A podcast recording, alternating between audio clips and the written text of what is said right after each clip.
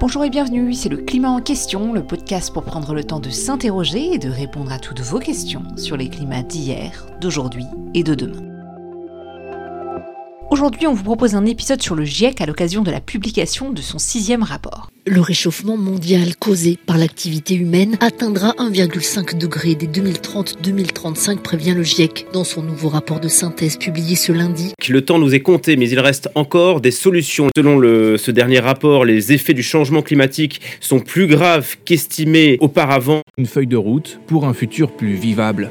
Voilà l'objectif du rapport du GIEC. Le groupe intergouvernemental d'experts sur l'évolution du climat part d'un triste constat. La Terre n'a jamais été aussi chaude depuis 125 000 ans. Depuis la fin du 19e siècle, elle s'est réchauffée de 1,1 degré et l'objectif à ne pas dépasser de 1,5 degré devrait être atteint d'ici une quinzaine d'années. Au-delà de ce seuil, 14% des espèces terrestres sont menacées d'extinction. À plus de 2 degrés, 99% des récifs coralliens des eaux chaudes qui abritent un quart de la vie marine périront. Pas l'impression que ça fait des années qu'on nous met en alerte sur le fait que la planète est en danger Depuis que je suis petite, j'ai l'impression que la fin du monde c'est demain. Mais malgré ça, une des dernières conclusions du rapport du GIEC est claire. C'est bien nous, humains, qui par notre activité et l'effet de serre qu'elle émet, qui avons provoqué le réchauffement de la planète. À l'occasion de la publication du sixième rapport du GIEC, on en profite pour faire un petit épisode de contexte. Qu'est-ce que c'est que le GIEC déjà? Comment il fonctionne? Et pourquoi, alors qu'il publie des rapports depuis plusieurs décennies, on n'a toujours pas résolu la crise climatique? Pour en discuter, je suis comme d'habitude avec Gilles Ramstein, paléoclimatologue, et Sylvestre Huette, journaliste scientifique. Bonjour Sylvestre et Gilles. Bonjour. Et c'est surtout Sylvestre que l'on va entendre aujourd'hui puisqu'il a publié il y a quelques mois un livre qui s'intitule Le GIEC Urgence Climat, le rapport incontestable expliqué à tous aux éditions Talendier. Alors Sylvestre, pour commencer, tu nous l'as déjà dit dans des épisodes précédents, mais ça fait pas de mal de le rappeler. Est-ce que tout simplement tu peux nous rappeler ce que c'est que le GIEC Revenons tout d'abord sur son origine, qui n'est pas toujours très bien comprise. En 1988, lors d'une réunion du G7, les chefs d'État décident de demander à l'ONU de créer ce qui va s'appeler le GIEC. Pourquoi est-ce que ces chefs d'État font cette proposition? Parce que ils savent que l'ONU va organiser en 1992 à Rio de Janeiro une conférence mondiale sur l'environnement et que lors de cette conférence doit se discuter la question du climat. Et ils ont peur que l'instruction de cette question soit faite par, euh, on va dire, les bureaucrates ou les scientifiques travaillant pour euh, le programme des Nations Unies pour l'environnement, qu'ils soupçonnent d'être euh, phagocytés par euh, des gens peu favorables à l'industrie et, et à leur politique à eux. Et donc, ils se disent, on va réclamer que l'expertise servant de base à la discussion de l'ONU soit un groupe d'experts dont l'assemblée plénière décisionnaire quant à euh, la constitution du bureau de ce groupe et à son programme de travail, soit une sorte de mini-assemblée générale de l'ONU, c'est-à-dire que chaque pays membre de l'ONU y vienne avec une voix délibérative pour toutes les décisions à prendre. D'où le nom de groupe d'experts intergouvernemental, c'est ça le I de GIEC, sur l'évolution du climat. Bon, on imagine bien que quand en 1988, ce groupe de pays euh, qui domine la planète demande à l'ONU de le faire, ça va être fait. Et donc en novembre 88, l'ONU décide de créer le GIEC. Le GIEC rendra son premier rapport, se met en place rapidement en 89 et rendra un premier rapport, quelques centaines de pages, en 1990 et dans ce rapport, pour la première et la dernière fois dans l'histoire des rapports du GIEC, il y aura des recommandations. Et la première de ces recommandations sera de adopter lors de la conférence de 1992 une convention climat de l'ONU, donc un traité international sur le problème du changement climatique provoqué par les, les émissions de gaz à effet de serre. Donc la création du GIEC, c'est ça, c'est des gouvernements parmi des pays les plus puissants de la planète qui veulent avoir une certaine maîtrise de l'expertise euh, scientifique sur le sujet, l'expertise de la science. Évidemment, cela a suscité des soupçons euh, quant à la qualité de cette expertise. Ce qu'on peut dire tout de suite, c'est que le fonctionnement du GIEC a permis que les rapports du GIEC euh, soient très dignes de confiance. Justement, on va parler de ce qui rend crédible ces rapports. Alors commençons euh, par le fonctionnement du GIEC. Concrètement, comment il s'organise? Alors le GIEC euh, s'organise en trois groupes. Le premier s'occupe de la physique du climat, le deuxième des conséquences du changement climatique sur les sociétés humaines et l'environnement et, de la possibilité de s'adapter à ces changements. Et le troisième s'occupe des moyens susceptibles de limiter les émissions de gaz à effet de serre afin d'atteindre les objectifs qui ont été fixés en 2009 puis en 2015 lors des conférences des partis de pas réchauffer la planète plus que 2 euh, degrés, puis 1,5 degré de plus que euh, la température moyenne euh, planétaire au début du XXe siècle. Alors, évidemment, cela aboutit à ce que le GIEC produise un nombre de rapports qui peut sembler élevé aux gens, parce que chaque groupe fait son rapport, et puis en outre, il y a des rapports spéciaux sur des sujets qu'on lui demande, mais en réalité, euh, le GIEC produit aussi des rapports dits de synthèse qui sont considérés comme bon, le résumé, quoi, euh, ce qu'il faut absolument savoir. Et ces résumés, ils ont été faits en 90, puis en 95, puis en 2001, puis en 2007, puis en 2014, puis en 2023. Donc c'est pas tant que ça sur une durée de, de 30 ans.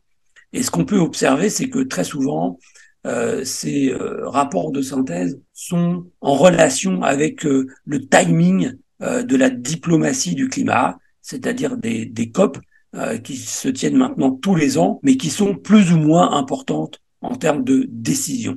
Et surtout, ce qu'il faut bien comprendre, c'est que le GIEC produit des dizaines de milliers de pages sur l'ensemble de cette période, et euh, les rapports complets des groupes sont vraiment très volumineux, ils font entre 3000 et 4000 pages. En revanche, les rapports dits de synthèse ne font que quelques centaines de pages et euh, le GIEC en, en, outre produit des résumés extrêmement synthétiques puisqu'ils font 30 pages maximum où on est censé euh, lire l'essentiel du sujet en 30 pages et euh, quelques graphiques. On reviendra dans notre prochain épisode sur ces rapports de synthèse, en particulier les résumés pour décideurs qui sont en effet extrêmement synthétiques, avec un des auteurs de ces rapports, donc qui nous expliquera tout ça de l'intérieur. Mais est-ce que tu peux nous dire aussi ce qui rend ces rapports si crédibles et pourquoi on peut faire confiance au GIEC? Alors, ce sont des sources crédibles, mais sur quelle information? C'est là qu'il faut toujours bien préciser. Le GIEC ne fait que résumer de manière synthétique et avec une évaluation de la fiabilité euh, les productions scientifiques du monde entier sur le sujet.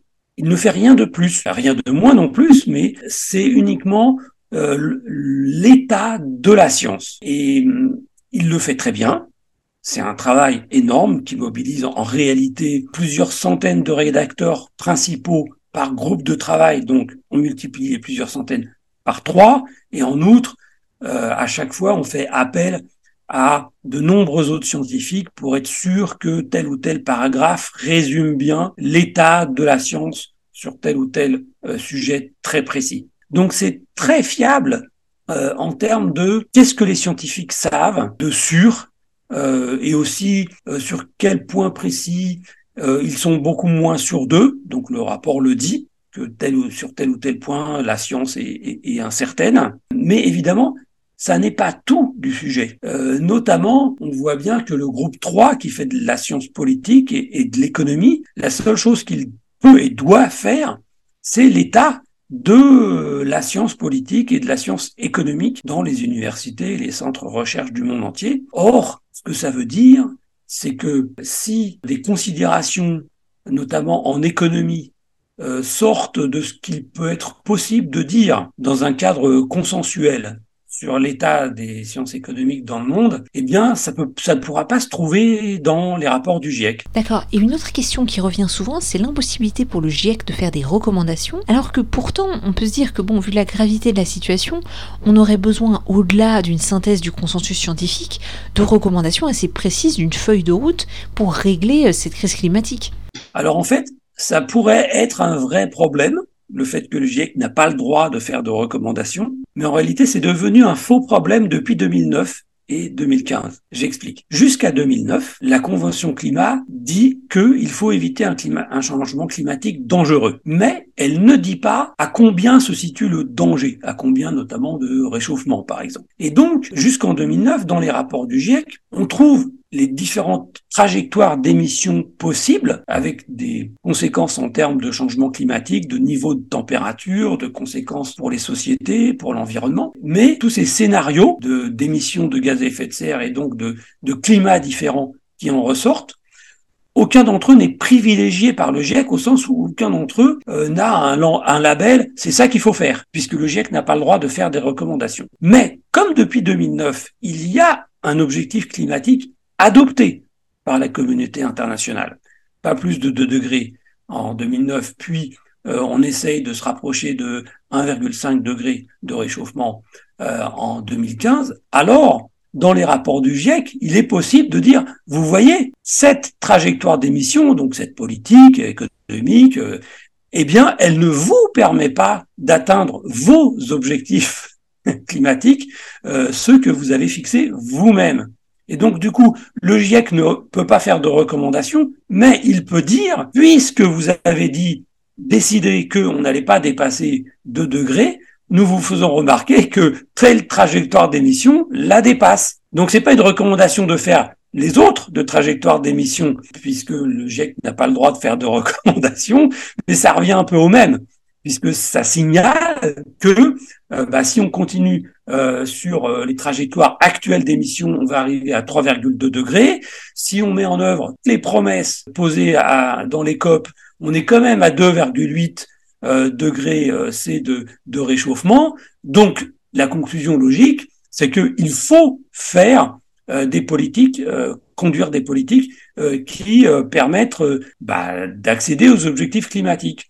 Donc, en quelque sorte, le fait que la communauté internationale ait quantifié le danger permet de lire les rapports du GIEC comme si c'était des recommandations, parce que tout ce qui dans les rapports du GIEC permet d'avoir des trajectoires d'émissions atteignant les objectifs climatiques peut être lu comme bah, c'est ça qu'il faut faire. D'accord, donc le GIEC, dans une dualité avec les COP, peut arriver à dire aux États euh, on est aligné ou pas avec les objectifs que vous avez fixés vous-même à la COP de Copenhague en 2009, à la COP de Paris en 2015. Mais pourtant, si on regarde quand même le bilan du GIEC, alors depuis quelques décennies, mais même depuis quelques années, euh, bah, finalement les émissions elles continuent d'augmenter. Donc est-ce qu'il n'y a pas quand même un problème? En fait, le problème, c'est que ça n'est pas dans les rapports du GIEC et dans l'existence du GIEC que la solution se trouve, puisque le GIEC, il est là pour faire le constat de ce qu'on sait et de ce qui se passera si on fait ceci ou cela. Heureusement, il n'y a pas que le GIEC. Il y a la Convention climat, il y a les conférences des parties de la Convention climat, il y a les euh, actions politiques dans tous les pays du monde, il y a ce que décident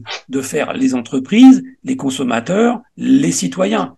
Et en fait, c'est pas au GIEC que se passe la réponse à la question qu'est-ce qu'on fait? La réponse à la question qu'est-ce qu'on fait? Elle se situe dans le cadre des négociations climat euh, de l'ONU et elle se situe dans le cadre des politiques nationales ou européennes ou euh, euh, locales, un département, une région en France et des décisions des entreprises, des citoyens, des consommateurs. C'est c'est là que la réponse à la question qu'est-ce qu'on fait doit être traitée et, c'est totalement vain d'interroger sur ce sur le, le, rôle du GIEC là-dedans, parce qu'en fait, il n'en a, il n'en a pas d'autre que de donner les informations pertinentes pour que tous ces acteurs prennent leurs décisions. Alors une dernière question, toi qui as suivi euh, trois décennies de rapports du GIEC, qu'est-ce qui a changé au fond entre le premier et le sixième rapport dont on va parler dans le prochain épisode? Alors évidemment, ce qui est nouveau, d'abord, par rapport au rapport de 1990, c'est que le changement climatique a démarré pour de vrai avec des conséquences. Et donc, dans les derniers rapports du GIEC, un certain nombre de ces conséquences sont conjuguées au présent alors qu'elles étaient toutes conjuguées au futur dans le rapport de 1990. Ça, c'est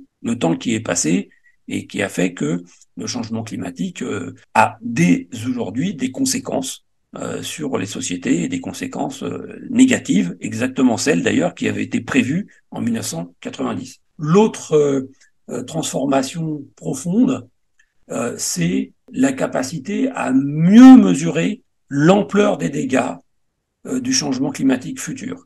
Il y avait encore des doutes en 1990 sur le fait que, OK, ça a des conséquences négatives, mais quand même, les énergies fossiles, c'est très utile pour vivre, pour se loger, pour se nourrir, pour se déplacer, avoir un travail, etc.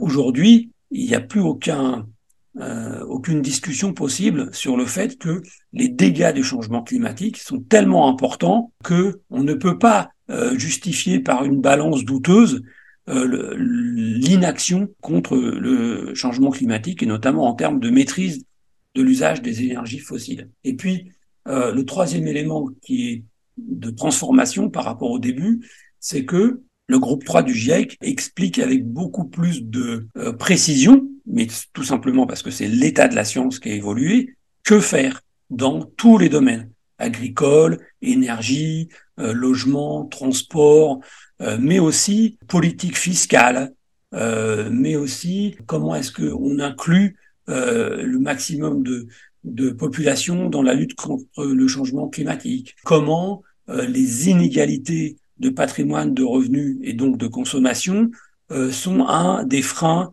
majeurs à euh, l'action contre le changement climatique. Euh, dans le dernier rapport, il y a une analyse assez subtile du rôle néfaste de la publicité dans la volonté d'avoir des populations qui ont des comportements plus sobres. Tout ça, ça n'existait pas dans le rapport de 90. Et donc, oui, l'amélioration de, l'expertise scientifique sur euh, comment lutter contre le changement climatique, on la retrouve dans le rapport du GIEC, mais comme on vient de le dire, il suffit pas que cette amélioration existe dans le constat, la description de ce qu'il est possible de faire pour que ça soit fait. En effet, il ne suffit pas que ce soit écrit dans le rapport du GIEC pour que ce soit fait, mais on va quand même discuter de ce qui est écrit dans ce sixième rapport de synthèse du GIEC avec l'un de ses auteurs dans notre prochain épisode. En attendant, un grand merci Sylvestre et un grand merci également, comme d'habitude, à Alexandre Carrier, Karim Baldé, Fabrice Étifier qui donnent un coup de main pour la réalisation et la diffusion de ces épisodes, ainsi qu'à Clément Sundung pour la musique originale de ce podcast fait maison avec les moyens du bord. Et si vous aimez le climat en question, n'hésitez pas à en parler autour de vous, à vous abonner sur les plateformes de podcast, à nous retrouver sur les réseaux sociaux, Facebook, Twitter, Instagram, YouTube, LinkedIn. Et vous pouvez également nous contacter par email, le climat en question avec un S à tecomail.fr. À très vite pour notre prochain épisode.